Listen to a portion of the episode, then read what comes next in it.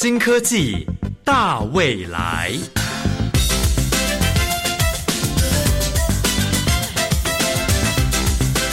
科技的进步让你看得见未来，深入浅出的介绍让你听得懂科技。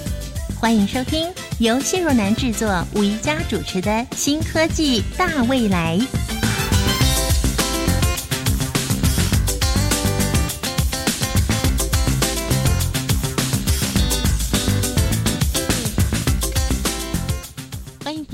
起来认识新科技，我是主持人宜佳。我们常听人说，大脑是人体的总指挥。而大脑的结构呢，也是我们身体中最神秘的一部分。它借由八百五十亿个神经元彼此交汇连接之后，产生了心智功能。而近年来呢，AI 人工智慧的兴起，不但建立了人脑和电脑对话的可能性，也更借由人工技术及时解读人的动作意念。并且能够感知受测者的情绪，很神奇吧？这是今天新科技大未来节目要介绍给大家的 AI 脑波意念情绪解码机。在二零一八年未来科技展中，有些朋友已经亲身体验过了。今天新科技大未来节目，我们邀请到了国立中央大学电机系的李博磊教授，来为听众朋友介绍。AI 脑波情绪意念解码机。首先，请进入第一个单元。创意嗨一点，哇哦！各位听众朋友，大家好，欢迎收听创意嗨一点单元。今天要介绍一项很厉害的发明哦，AI 脑波意念情绪解码机。这一项发明是由中央大学电机工程研发团队推出。只要带上这个装置，想要隐藏什么情绪都非常有难度哦。它有别于传统的脸部跟肢体的侦测，而是使用人工智慧技术分析人的脑电波。今天我们邀请到研发团队中的李博磊教授，跟我们聊聊 AI 脑波意念情绪解码机它的特别之处。我们邀请到研发团队中的李博磊教授，跟我们聊聊 AI 脑波意念情绪解码机它的特别之处。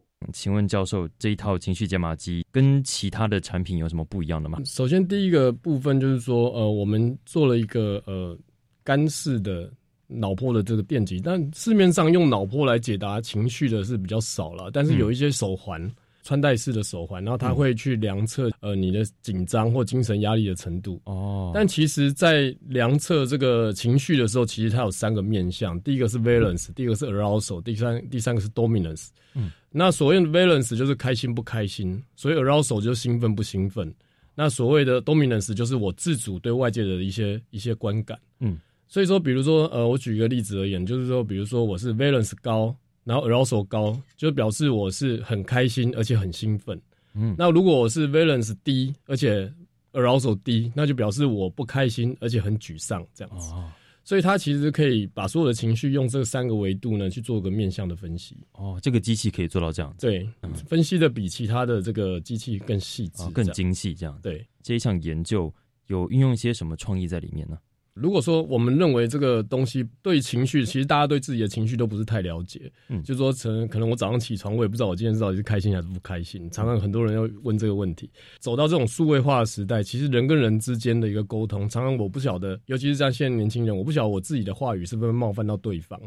所以这种情绪的这种工具呢，其实应该要跟一些社群网络的一些软体做结合。那像我们在这一次的创意里面呢，我们就跟 FB 做结合。嗯，那我们在跟对方对谈的时候，如果两个人都带一个脑波的这个情绪解码机的话，我会知道说，哎，我今天在跟对方沟通的时候，我这个沟通的状况是不是会影响到对方的一个心情？嗯，那或者是说，让这个呃社会上的这个小朋友呢，更能够知道怎么学习去跟人家互动。甚至有一些呃比较呃对社交功能比较有障碍的人呢，我们可以做个训练。那将来有打算将呃能分析这么多情绪的机器，怎么样把这些创意展现出来？因为我们从临床的角度来出发这件事情，那从教育的角度来出发这件事情，所以一开始呢，我们会应用的层面呢，第一个可能会从自闭儿呃的小朋友，或者是说忧郁症的的病人，从这个角度来去出发。可能因为在这个忧郁症的病人，有时候医生在用药啊，哈，我们可能不知道说，哎，今天到底他实际上一个客观的标准是什么？因为通常我们常常都用个量表去做分析，但是这个量表呢，其实有时候太过主观，嗯或者是医生可能在看的时候，他们自己也需要做各种测试才能够了解病人的状况。哦，那如果说自闭儿小朋友的话，自闭儿常常他的表情跟他内心的这个感受其实常常是不一致的。嗯，那医生也没有办法去呃很精确的从家长的。的回应里面，或者是从小孩子的回应里面去判断小孩子的这个历程，嗯，所以我们希望能够找用这些客观的指标呢，那提供大家一个更精确的一个分析。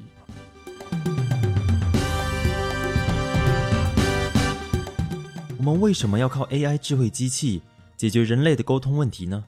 这个疑问，我们邀请了心理师林世丽来与我们分享他的想法。心理哈是一个人的内在的一些总体的描述哈。那我们如果有谈到心理，有谈到情绪，有谈到一些对事情的感觉，那事实上是我们内在的一些认知、情绪、行为这三角函数，它是交互影响。心理的机制会因为我们的头脑的认知的想法是什么，而影响我们 here now 此时此刻的情绪状态。而情绪状态呢，也会影响我们未来的行动。如果遇到懂得隐藏情绪的人，该怎么样才能挖掘到他真实的情绪？的确，人有千百种哈。我们在人际沟通的时候，可能是在洞悉、判断他的情绪状态。我们可能不会马上就说啊，站在他的立场，马上就替他着想。但是我们可以先做同理。那如果对一些比较是表情比较冷淡。呃，情感比较内敛的人，那通常他们的确情绪比较不会外显。其实每个人都有情绪，不可能没有，只是可能平常我们没有多去留意。我们也可以多去了解某些人他的地雷是什么。比方说，有些人对那种呃爱争权力、不愿意负责，或者我们说那个浑水摸鱼，或者小气等等，某些人对某些特质。会很敏感，然后勾跟耳就会勾上。当他勾上的时候，同样的那个问题，同样那个主轴的议题，就会被勾上的时候，你就会有一些些同样的情绪出现。比方说生气的或者无奈的，你同样那个议题出现的时候，同样那个主题出现的时候，你好像就会被勾起来。那如果这样，我们也可以帮助朋友说，你要不要去看看你的情绪？好像发生什么事的时候，你比较有感觉。那那个感觉的情绪都是呈现出什么行为？好，那也许可以带着朋友去做内在情绪的探索，跟外在行为反应的模式那个 pattern 的呃探讨。那这样就会帮助你跟嗯另外一个朋友在互动上会更清楚。如果将 AI 人工智慧技术加入情绪解码的一环，会有什么改变呢？其实检测只是帮助一个人更懂得他的状态而已，哈。那事实上，呃，当然，呃，检测出来是些很闹时时刻他的快乐、他的兴奋、他的难过。那通常对一般敏感的人，其实自己本身就可以觉察到了，他不需要仪器可就可以检查。但是仪器可以帮助的是，有一些人说啊，真的，我我有愤怒，我怎么不知道？我的愤怒强度有到五哦，我以为只有二而已。可能可以帮助有一些人更能够具体的观察到自己的情绪状态，此时此刻处在哪里。但是我必须要说的是，人的情绪状态它是一个变化的，它不是因为你现在测了它快乐，它就永久是快乐。人会因为外在的事件的刺激，还有加上你本身的特质是正向还是负向，积极、乐观还是悲观。会因为那个事件加上自己的个性特质的时候，他可能呈现出来不一样，所以我们也必须要做一个人的整体的观察。当我们在判断他的情绪状态的时候，可能也要考量此时此刻他的事件冲击他的是什么，然后让他快乐或者不快乐的背后还有什么样的一些事件产生。那后续他可能情绪还会是什么？这我想比较是最重要的地方。为什么与人沟通时脑中会有电波产生，而且透过分析，居然还能够得到更深一层的解读？AI 脑波意念情绪解码机是不是有勾起你的兴趣呢？接下来，主持人宜家将会继续访问中央大学电机工程研发团队的李博磊教授，为各位听众做更详细的说明。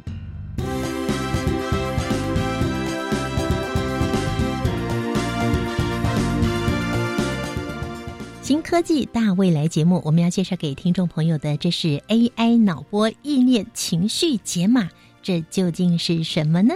我们邀请到的是国立中央大学电机工程学系的李博磊教授。教授您好，AI 脑波意念情绪解码，它是一项什么样的研究呢？其实很多时候，你对自己的情绪，其实甚至不是做太了解的，所以。这个技术呢，一开始的发想其实是从教育、从医疗各个层面一起去考量，然后希望能够把这个技术呢推广到消费产品，甚至到临床医疗，然后能侦测人的精神的焦虑，或者是说其他的一些，甚至到自闭症儿童的一些应用。这是一开始为什么想做这个研究，是有一些企图的。对，刚刚前一个单元有提到很多单位一起合作。是的，那时候是在二零一六年的年底。是。那现在已经二零一九年了，是是是，三年的时间，现在呈现出什么样的状态呢？整个状态就是在我们的技术上，或者在云端系统的建制上，因为这个计划其实是很感谢科技部来给我们一个支持，就是他在二零一六年的时候年底的时候开始要征求一个叫做人工智慧计划的东西。嗯，那这个人工智慧计划的东西能够提供比较多一点点，比平常一般的计划多一点的经费。那那时候我们来想说，到底我们必须要去实现一个什么跟人家不一样的面貌，甚至呢，脑波的东西在世界上呢扮演什么样的角色，我们也必须要去考量。整个计划的开始的想法，从二零一四年奥巴马的一个脑起始计划，美国大概从二零一四年每年都提供了大概十亿美金左右的一个金额做这件事情，他连续投好多好多年。那中国大陆二零一零年开始，大概会投资十兆来去做这么高的金额耶。所以其实，在这些地方都足以见得说，大家对脑科学的一个重视。李博士，我们在台湾呢，什么时候开始发展脑电波的？嗯，其实脑电波的量测在临床已经很多年了，但是其实在过去的脑电波其实并不是很精准，所以它其实只是要侦测说大脑到底有没有癫痫发作之类的。但是现在的脑电波的研究，在两千年开始，我那时候参与那个谢仁俊医师的这个呃脑功能研究小组的时候，我们定位是一个精准医疗。嗯，所以所谓的精准医疗，就是我们在大脑上面不只是要知道什么时候发作，而且我们要很精确的知道大脑是什么位置在发作，而且它大脑发作的回路到底是什么。嗯哼。那如果说你可以知道大脑发作的回路的话，比如说以癫痫来说的话，我们可以在这个回路的中间过程中找一个点去把它断掉，其实它就不会产生一个发作的回路，就不会癫痫了。就是在它发作，然后就把那个中间的那个点把它拿掉，它就不会发生癫痫。嗯哼。这个点是它放电过程必须要经过的位置。嗯，我们把那个关键的位置拿掉，很很小的，用一个非常精准的一个小手术，把那个小小的点拿掉。嗯，那就可以就可以避免这个事情。那这个部分那时候在我们的团队里面是神经内科的林永阳医师在进行的。然后他做一个癫痫病人的精准的脑磁波的定位。嗯，所以我们可以利用三百零六个通道的脑磁波仪，然后去精准定位到底癫痫发生的位置在什么地方。嗯哼。所以在台湾已经可以做到这个地步了。可以。那我们现在目前这些东西没有普及化的原因，还是取决于在设备，因为台湾的设备其实都很多都是依赖国外进口。在发展设备上面，如果能够有一个自主的研发能力的话，其实可以让这个东西呢，大大的颠覆我们现在的生活。这一项可以说号称啊，达到了脑波沟通，并且可以运用在社交的呃软体上面。是的。而且未来也可以用在医学上。是，这里面你们运用了什么样的技术？这件事情要把它做起来，其实是相当的不太容易啊。就是说，呃，首先第一个，大家对脑波的既定印象就是很麻烦。第一个，我必须要在呃一个封闭的空间里面，可可能大家有去医院做过睡眠检查都知道。嗯，我必须要躺在那边，那人就不能动。第二个呢，他在你的头上必须要打一些导电胶。那导电胶会把你头发弄很脏，甚至放久了以后还会过敏。第三个呢，就是那个脑波那个机器啊，好多好多线这样拉在你的身上，你也不能动，就必须要躺在那个地方，也不能走。哎，好像电影上也看过，是是是是是，被抓去研究的。对对对对，都不能动嘛。所以那现在的状况就是说，我们在做这个研究，把这个东西做很小。它做起来呢，甚至比一个火柴盒还要小啊。那第二个，它是一个干式的电极，不用完全不用打胶，它就像是一个耳挂式的一个，有点像是呃各位在使用的 AirPod，就是那个耳机的那种状况，就是直接就挂在你耳朵上面就可以量测你的脑波。嗯，然后它的电极呢，可以摆设在你想要量测的位置，就把它。稍微的这样依靠上去，这样就可以了。嗯，然后所有的讯号呢，都经过你的手机，然后经过云端的一个分析，然后上一个资料库。那我们在资料库那个地方，我们花了很多很多的钱。目前的建制在一百 T、一百个 Tera 的一个资料库来去建制。一百个 Tera 是多大？如果说以一个人的脑波来讲，大概一个礼拜大概是三 G 嘎，一个人大概一个月已经一百 G 嘎了。一个 Tera 是一千 G 嘎。哇，对，所以就是等于是十万除以一百，那就可以量这么多人月，对，可以量很多人，然后可以量很多个月，对对对对对，就它的容量非常的大，是是是，嗯，那接下来就配合科技部交给我们的任务，做一个云端的大数据的分析，嗯，那我们可以在这个。数据的分析之中，我们可以知道说，哎，每一个使用者进来呢，你的情绪的状态在国人的这个分析里面到底占哪一个位置？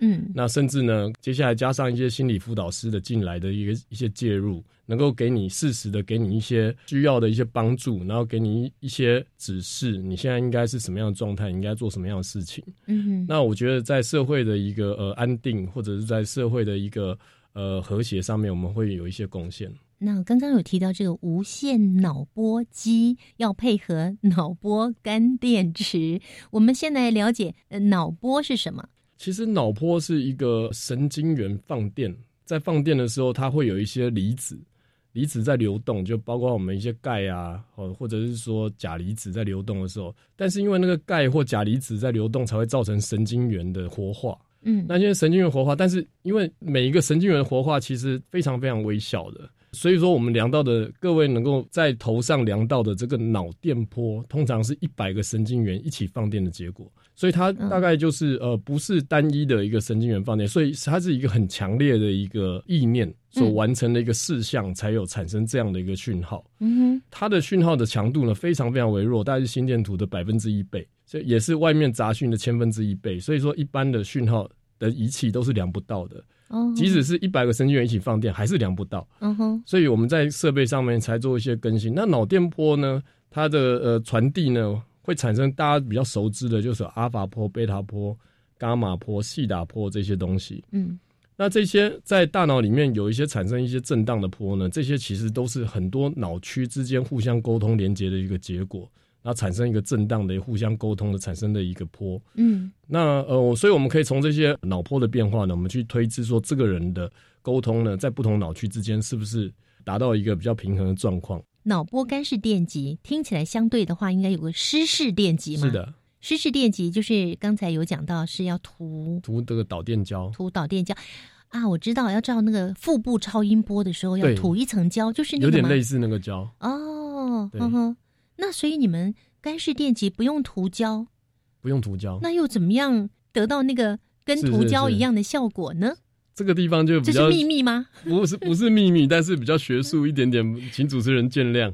就是因为他在我们在推导这个数学式的时候，我们发现说，你打一个导电胶是把电阻降到最低，然后跟另外一个把这个完讯号完全。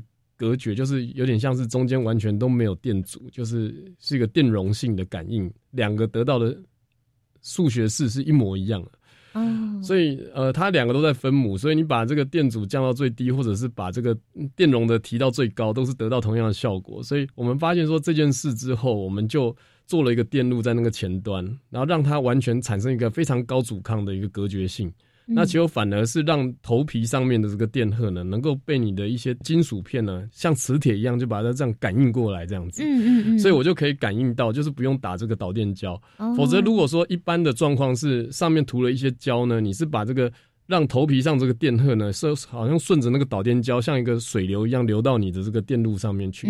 那我们现在是完全是呃隔绝，它就是用一个感应式的，就等于说你有多少电荷，我在这上面也感应跟你相对的反应的电荷，嗯，的这种状况，所以其实是更安全、更好用，而且非常舒服。那它运用的技术呢？呃，是电机工程里面的技术，对，完全是。所以呃，在这个领域里面发展这种脑波机呢，让这个电机工程人来实现，其实是非常好的一个选择。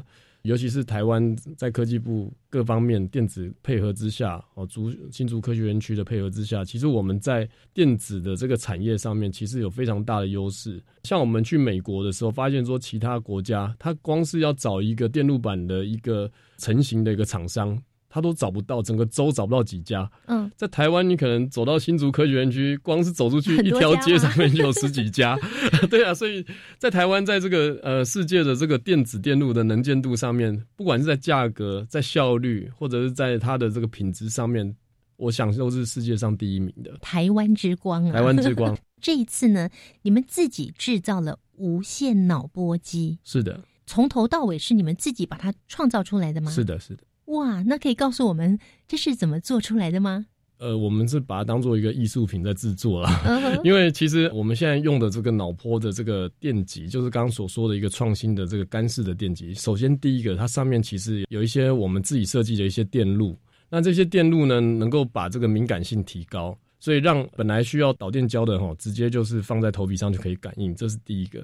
那第二个，它的那个针状的这个呃电极呢，放在头上，其实很多人会不舒服。那在市面上也会买到一些其他的电极，但是我们自己去跟厂商去依照我们国人的这个头的形状，还有它的弹性程度，放上去的电极呢，让你的头不会感到不舒服，所以可以戴的很久。接下来呢，我们把这个东西做很轻，轻到说我们的这个脑波机呢，大概只有四十克到五十克。嗯，那很轻哎，非常非常轻。对，所以包括电池加起来才四十克到五十克，所以它可以很轻松的就挂在你的身上或挂在你的头上，就没有负担了。没有负担。对，那呃，使用的时间可以超过一个睡眠时间，所以我们目前的预设的是十个小时。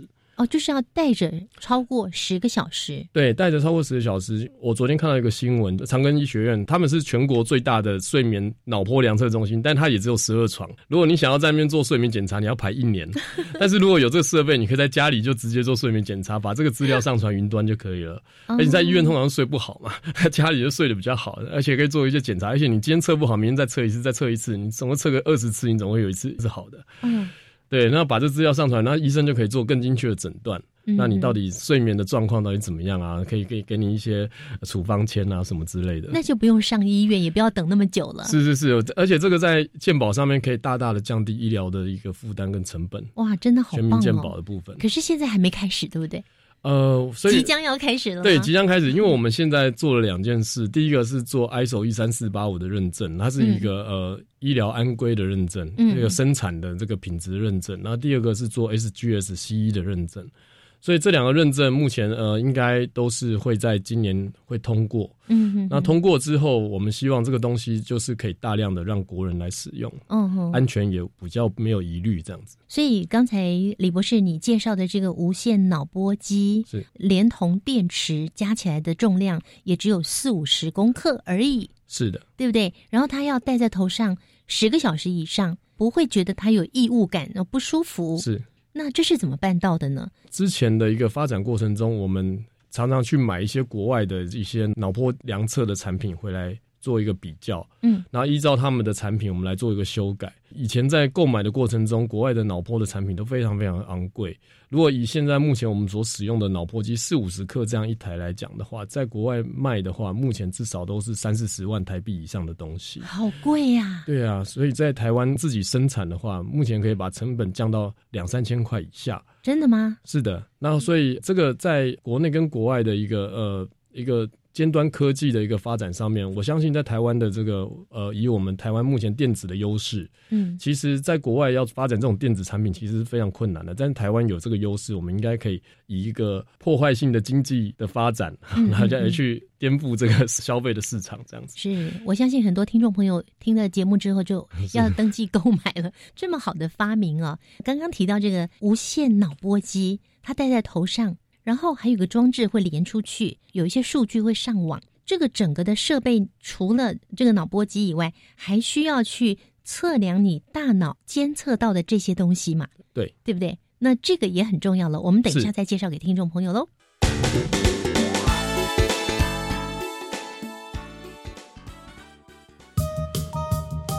有网友介绍一个投资网站，每个月保证获利二十趴，哎，这么高的获利，就算股神都办不到，小心是诈骗。可是网友说他真的有赚到钱。你连网友的真实身份都不确定，怎能随便相信他的说辞呢？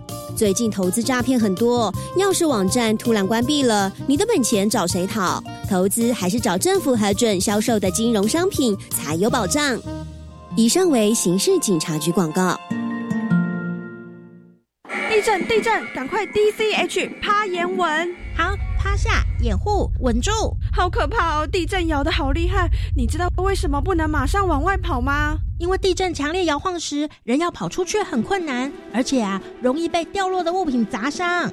地震发生时，先想避难，再想疏散，先救自己，再帮他人。九二一国家防灾日，邀请大家一起 DCH 趴岩稳。以上广告，教育部提供。我是国立海洋科技博物馆馆长陈淑芬。海科馆喝康贝和利哉双特展，登陆作战两栖爬虫，海错奇珍人文科技魅力登场。暑假日日星光，开馆到八点，生态环保科技人文尽在海科。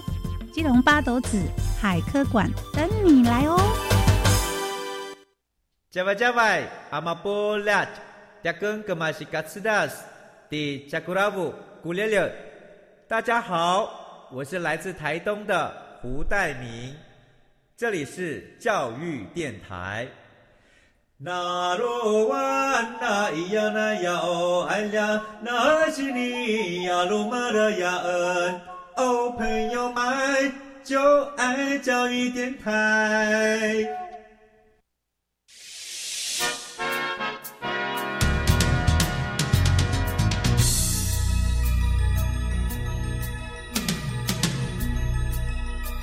亲爱的朋友，今天新科技大未来节目呢，我们为大家介绍的是由国立中央大学电机工程学系研发出来的 AI 脑波意念情绪解码。宜家呢是在二零一八年的未来科技展看到的这项非常棒的研究哦，特别邀请到节目中来，也介绍给我们国人李博磊教授呢，跟我们谈到这个所谓他们发明出来的无线脑波机。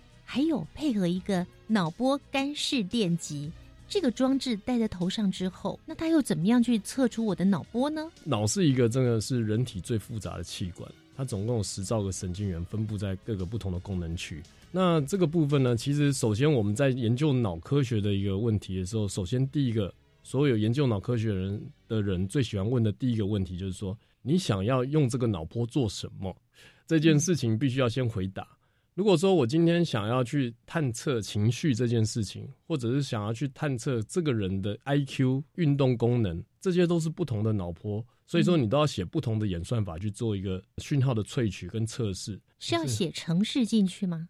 呃，要写程式在云端的地方做分析。嗯、对，那我们像以这次的情绪的这个侦测器来讲的话，我们现在使用的是除了把我们的这个情绪那个脑波的的这个讯号呢。变成一个频谱的分析之外，那这些讯号呢，在频谱的讯号在云端上面，我们用了一个深度学习的演算法，嗯、就是呃各位所说的人工智慧 AI 吗？AI 人工智慧？是的，就是那个。大概我们现在目前根据了一百多位的受试者的一个资料库，然后我们一开始的分析呢，我们是用了一百四十四支的影片，那其中呢，这些影片可能会涵盖到快乐、悲伤。生气，或者是各个不同的层面。那其中有六十支的影片其实是中性的影片，就是意思是说不带任何感情，比如说比较像是一些风景画啊、什么动物之类的。那这些影片呢，可能就是比较属于中性的影片。那我们利用这个测试的影片呢，让这个人看完以后去做一个分类，然后才能够训练这个神经网络，建立这个资料库。那我看了之后呢，我的脑波就会被我的这个机器给接收到了。是是。然后接收到之后，它会传输到一个什么地方？是，然后要去做分析、是演算。对，就是呃，我们的云端的一个演算，必须要先有一个训练好的资料库。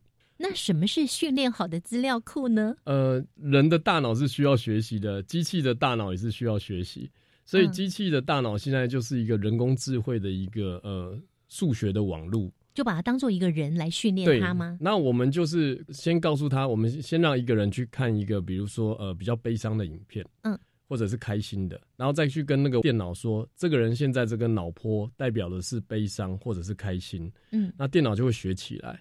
然后学了很多很多人了以后，他下一次再看到你的脑波的时候，就知道说，哦，这个是开心的的脑波讯号，或者是直接分类过去，直接分类。对，所以就不需要人在那边看，就是在云你的讯号上了云端以后，电脑会直接告诉你现在目前是什么样的一个状况。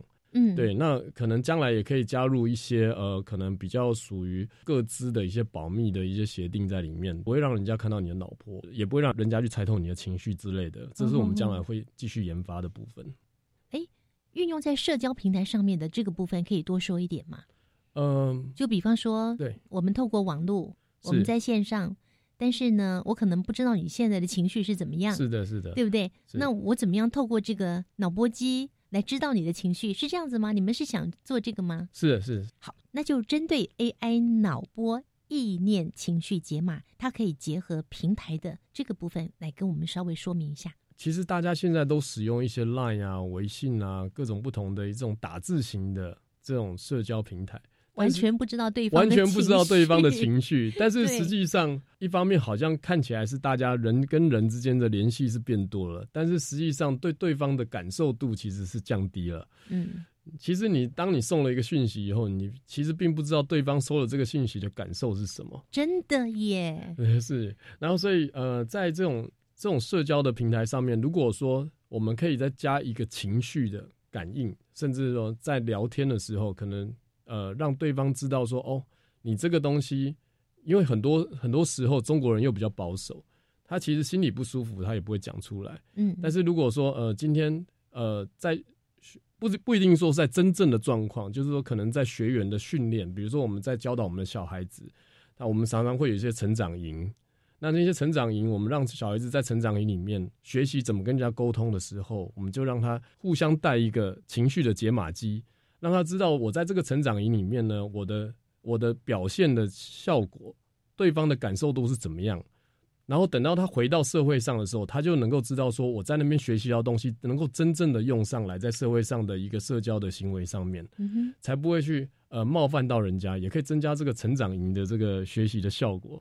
那也可以带动说，呃。在呃社会上多出很多不必要的误会，尤其是现在光是在一些 KTV 啊，就只要撞到一下 就开始大打出手。其实人对人之间可以多一些关怀跟了解的话，其实这些事情应该会减少很多。那如果针对我们俩赖来赖去，你不知道我的情绪，我不知道你的情绪，那又怎么样透过你这台机器让你知道我，我也知道你呢？装在手机里吗？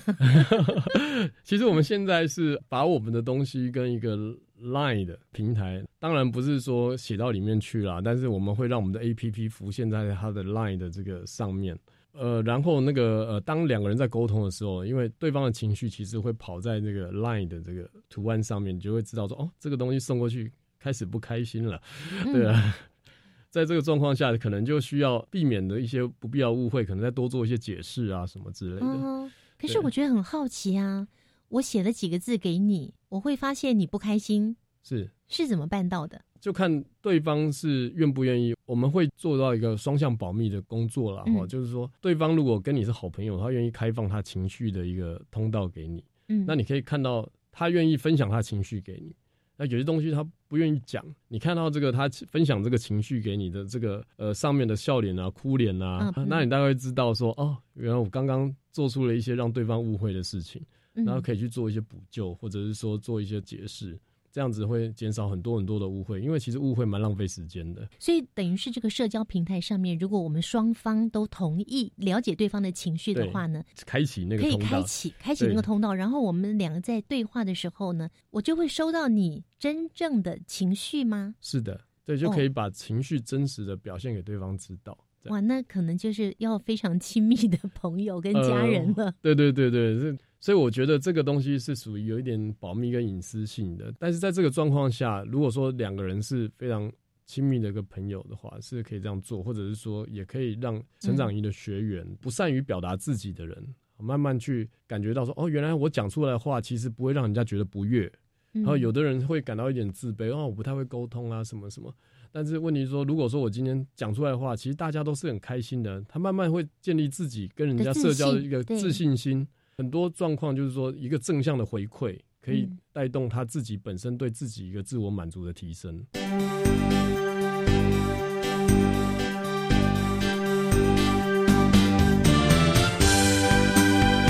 今天的新科技大未来，我们邀请到国立中央大学电机工程学系的李博磊教授来为我们介绍 AI 脑波意念情绪解码。在做这个研究的时候呢，你觉得最大的困难是什么呢？最大的困难应该还是在设备的开发，还有这个干式脑波电极的开发这两个部分。因为呃，如果说今天没有办法把这个讯号做得很好的话，其实后面的一些。呃，研究都是没有办法实现的。嗯哼。那在这个部分，呃，我们有跟国外的一些呃装置做比较，然后呃，在干式的这个电极，如果说呃跟国外的比较的话，我们的讯号其实是好的很多的。嗯哼。对，然后呃，可以呃量测到，甚至呢，让戴的人都不会觉得有很抗拒的感觉。那我觉得这是呃一个东西好用的第一步。它的接受度比较高，不会感觉到有压力。是。对的，我们今天介绍的 AI 脑波意念情绪解码机，那是针对情绪的解码。是，那它也有别的部分的解码吗？其实，在之前的一些研究里面，我们做过让瘫痪的病人去操控周边的一些装置。这些病人呢，比如说包括中风病人、渐冻人，那我们有发表一些文章在渐冻人上面，实际让一些渐冻人的病友呢都有使用过的。那也有说，呃，是一些脊椎瘫痪或者受损的病人，他可能第几节受伤了，以下都不能动了，几节后面都不能动。对。对，那这些病人呢，去使用这些东西，那我们至少就是说，让这些病人呢，很多事情就不需要去麻烦人家了，哈，就是可能他可以去操控一个病床，然后去做一个翻身的动作，然后他哪里不舒服，其实我们也不知道，那他自己感觉得到，他就可以自己去操控这个病床的部分，然后让他可以去做一些调控，这样子。所以你的意思就是说，虽然他瘫痪，但是他有意识，他也有意念，他用他的意念透过的这个脑波机，对，然后去控制这个机器手臂，控制机器手臂，来来进行一些活动，对，控制也可以打电话什么的，控制按电话号码的按键啊，或者是选台器啊，或者是回 email 啊。嗯，这是幻想吗？还是已经？哎，这个都是都都是我们真正已经完成的事情啊，已经完成了，是是是。每一个案例都成功吗？哎，对，它还是成功率有多高呢？就看他是用哪一个脑区来运作。嗯，那如果是呃，像我们之前是呃，曾经做过两种，一种是视觉的，一种是运动区的。嗯，那如果是运动区的，因为它是必须要你去想象你是动右手、动左手的这种运动，那这种想象是需要这个人稍微去学习，因为他已经没有手了，他手已经断掉，或者是他已经瘫痪了，所以他要去想象一只手出来。那我们现在是用 VR 去产生这只手。嗯，然后让他想象这只手还能动这样子。在过去呢，我们传统就是让病人自己去想象这只手，所以那个过程其实对病人来讲蛮艰辛的。嗯，他就去想象说他这只手还能还在还能动，然后慢慢，但是过久了以后，电脑就慢慢去跟他一起去互动式的学习。那电脑也慢慢能够能够接受到它想象运动左手、想象运动右手的讯号，嗯，然后去控制这个机器手背，那也是可以的。哦，也成功了，也成功，但是那个时间大概训练大概至少要三个月。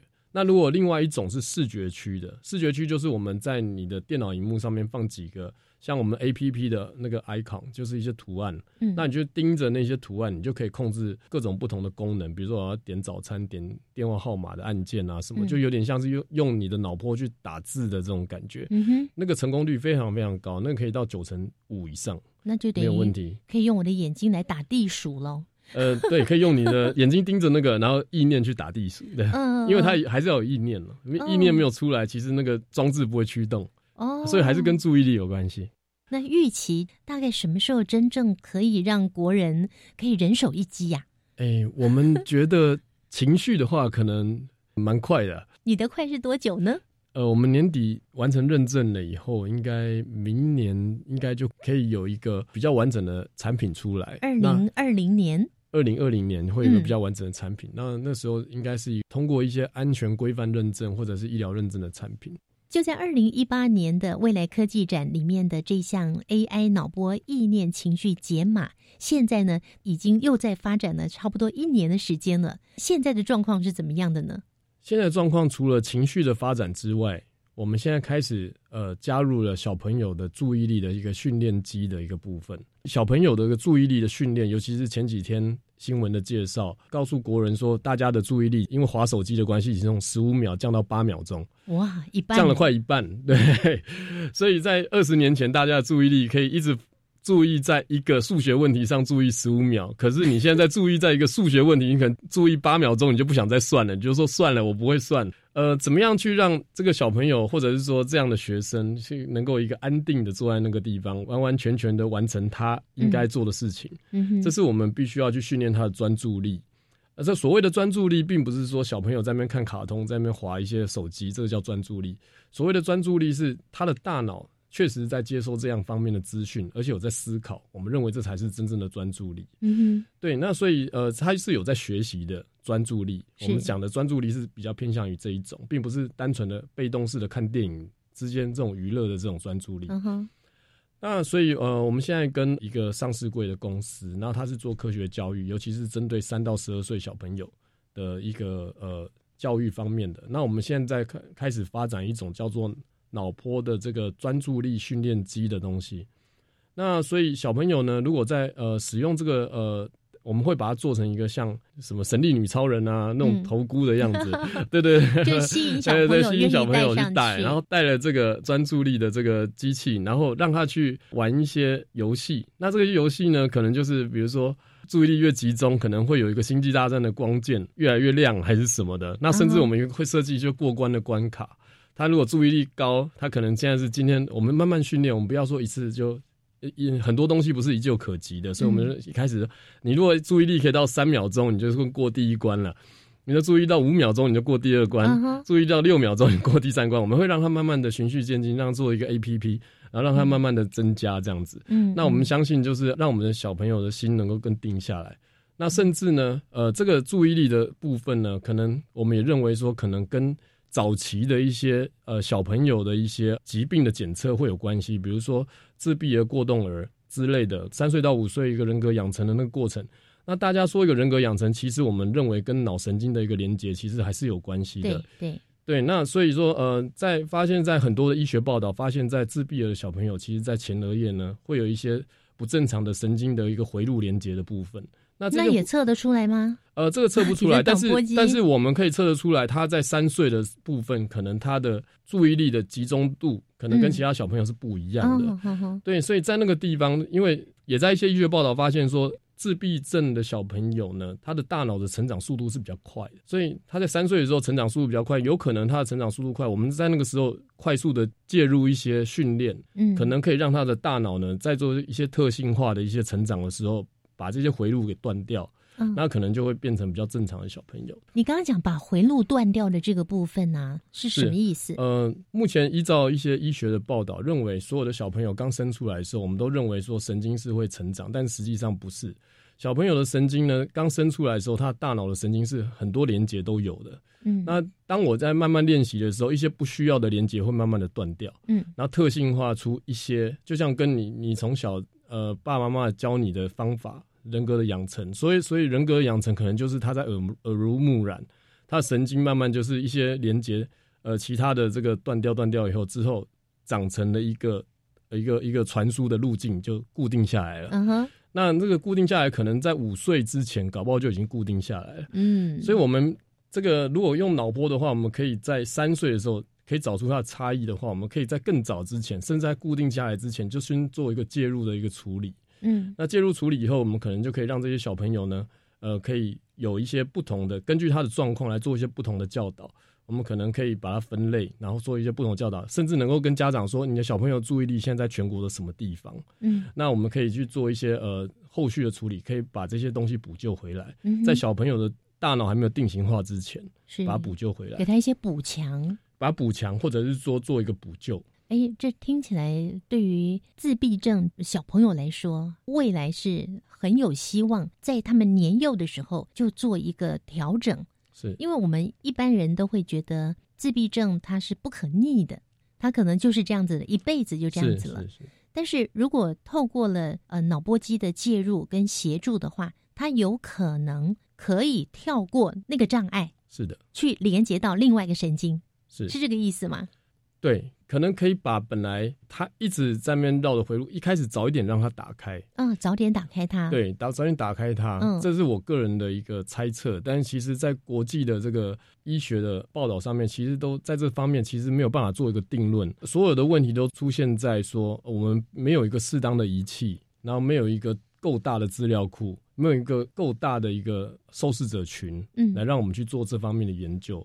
那如果说今天我们能够让我们的这个脑波的这种解码机推广到很多很多的小朋友，各种不同的教育层面，嗯那我们可以在可能甚至不是不能说是亚洲，甚至是全世界，我们建立第一个学习的资料库的话，那这样子这个资料库一出来，其实对不管是对台湾在国际上的一个学术的地位，或者是在世界上这个医疗的指标，都有很大的贡献。所以我们今天介绍的这个 AI 脑波意念情绪解码机，有可能成为全世界的第一台，可以来协助更多在脑部本来没办法连接好的部分，可以做一个不同的连接方式，让它跳过障碍。是，我很好奇，哎，你本身是学医的吗？哎、我是因为你现在是 呃国立中央大学的电机工程学系嘛，好像感觉应该是学电机工程的，可是你的研究跟医学又这么的连结。是是，我我是成功大学的电机工程学系毕业，然后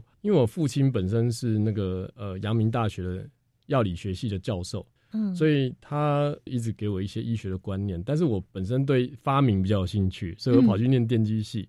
但是我后来长大以后，我就觉得说，诶其实我在研究所可以跟医学做个结合。嗯哼，因缘际会下，后来加入了台北荣总的整合性脑功能小组，它算是全台湾第一个在两千年成立的一个脑功能的一个研究单位。在那个地方，我第一次接触到脑，呃你，就着迷了吗？我就着迷了，对，因为脑实在太神秘了，所以我我就从那个地方开始做。本来一开始做一些有关脑波人机界面的东西，嗯用大脑去控制一些装置。那那个东西我们其实是目前还持续在进行，哦吼，但是我们现在觉得说，呃，在解决一些社会问题上面更有兴趣。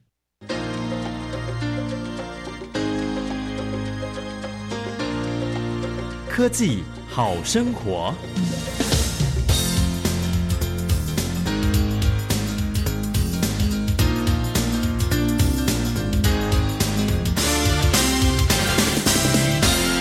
亲爱的朋友，今天新科技大未来节目呢，我们为大家介绍的是由国立中央大学电机工程学系研发出来的 AI 脑波意念情绪解码这项研究哦，未来还会有什么样后续的发展？呃，目前的呃发展，其实我们慢慢就走到一个非常疯狂的想法。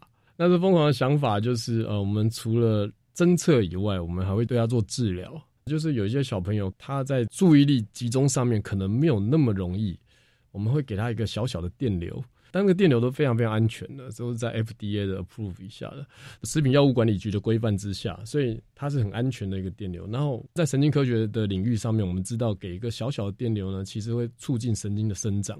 所以我们给这种小小的电流呢，可以促进记忆力啊、忧郁症的治疗上面啊，这些都在国外都已经有相当的报道了。只是说那些设备都太过昂贵或庞大，那我们现在以我们这种电机科学的技术呢，把它做的很小，让它到每个人都可以使用，而且非常便宜，这样子。到底有多小呢？来跟我们介绍一下，然后有多便宜呢？我们预计应该可以做到呃一个火柴盒的大小。啊，现在是一个香烟盒吗？我看你们的现在一资料，个香烟盒然后你们还又发展到一个火柴火柴盒，对对对，可以做到一个嗯火柴盒的大小，然后呃，它的价钱大概也会是大概在两三千块以内这样啊、成本成本成本两三千块，其实就已经非常非非常常的便宜了。，大量生产当然是要归功于政府的补助啊，加上我们一些不同的科技的一些协助啦，那就是嗯包括一些那种产业链的一些上下游的一个帮助。如果在国外，其实我相信这个价钱绝对是非常非常昂贵的。嗯，那在台湾，因为它有它的优势，然后不管是在物料的进口方面啊，或者是在我们这个人工的这个成型方面，其实都非常非常便宜。嗯哼，是，所以这个脑波机未来的发展，你刚刚已经讲了，可以帮助我们集中注意力。是，那有针对失智老人吗？呃，失智的老人，如果说早期的治疗的话，那目前国外现现在有报道的一些研究，其实每天大概给那种微电流，大概十到三十分钟，一天大概一次到两次，其实就是在睡觉的时候给，或者在呃看电视的时候给，那个其实很轻松的。嗯，那可以延缓这个失智的状况。台湾因为受限于这个医疗的这个产品上面，它的规范其实也是蛮严格的，所以。呃，我们在做这个认证上面，其实吃足了蛮多的苦头啦。我们相信这是一条必须要一直坚持走下去的路。是，所以你们的脑波量测系统目前已经就定位了，而且正进行相关的医学认证。是的，哇，真是恭喜哦！是是，不但恭喜你，也恭喜我们所有国人，恭喜我们全世界。这个是非常棒的一个发明。那针对这个 AI 脑波的意念情绪解码，你们这个团队接下来还有什么样的目标要前进呢？其实我们目标呢，呃，在二零二零年、二零二一年，其实我们想要拓展的是一个国际合作年的部分。所以目前，呃，跟我们在合作的有这个世界电子电机协会的消费型电子领域的一些专家，然后也有这个美国的圣地亚哥大学的人工智慧的部分，然后还有包括旧金山医院、俄罗斯的圣彼得堡 Pavlov 学院。然后包括这个日本的 RIKEN 脑科学研究中心，还有包括新加坡大学，那这些都是我们现在目前呃已经完成的双向的一个沟通。那目前正在定定研究题目的部分，这样子。嗯哼。那如果说以俄罗斯跟美国是已经合作了两年之久了。哇，真是非常的恭喜哦！是，呃，也谢谢你们这个团队为我们带来这么棒的发明 AI 脑波意念情绪解码，这是非常具有前瞻性，对人际的关系、对脑医学、对健康都非常有帮助的。节目的最后，一定要让我们认识一下你们团队喽。呃，我们团队现在主要的老师有三位，一位是徐国凯老师，那他以前是中央大学主任秘书。另外一位是李荣豪老师，那李荣浩老师是专门是人工智慧部分，那我是负责呃医学工程部分，那各有各的领域。是是是，然后再加上我们有一位许浩腾的博士后研究，他以前是我的博士生，然后再加上我们还有一位廖怡林，资工系的呃硕士生，他然后还有其他的七位的硕士班学生。这次的情绪解码机主要是一个叫做肖国斌的硕士班学生写程式是部分是由他来负责的，所以我我也觉得他做的相当的不错，对，对，我们也会持续的往这个方向前进。台北龙总那边就是我们在附件的部分，就是中风附件的部分是跟李慧神经内科李慧医师，然后精神科部分跟杜培基医师，在这个桃桃园医院的复健科的李伟强医师。还有台湾大学医学院林思源医师、东吴大学呃朱慧君博士也都有一些合作。那主要在教育的方面，就是跟张俊彦教授还有叶廷光教授，台湾师范大学做一个合作，这样子。是，所以你们这个团队呢，非常的坚强，非常坚强，非常坚强，跨了医学、教育，还有电机，是，还有临床，对。真的是非常谢谢你们这么坚强又庞大的团队所进行的研究，这对人类医疗和人际沟通上将会带来大幅度的进步。非常谢谢李博士，啊，谢谢主持人。节目的最后，让我们来听听下一集节目要介绍的新科技。哺乳类的脑组织再生重建，其实还是有许多的困难要克服哦。那我们着眼于脑再生医学，我们有一些些小小的进展。相较一些已经分化或不再分化的细胞，干细胞还保留了自己可以分裂增生的同时，它也有能力分化成特定功能的细胞哦，所以这是干细胞的可贵哦。所以我相信一二十年来干细胞的时代哦，让我们可以应用这一类的细胞，所以我们对于细胞生物学、对于干细胞生物学更了解，我们有更多的应用。那我们加上了细胞以外的这些胞外基质结构，所以有一个创新的。发明就在于应用细胞跟胞外基质成为一种成片的遗产。今天的新科技大未来节目就进行到这里了，让我们一起期待下周三上午十一点零五分，邀请三军总医院一般神经科周中心主任来为我们介绍这项还我健康的脑。重建脑神经血管组织的干细胞层片，下周见喽，拜拜。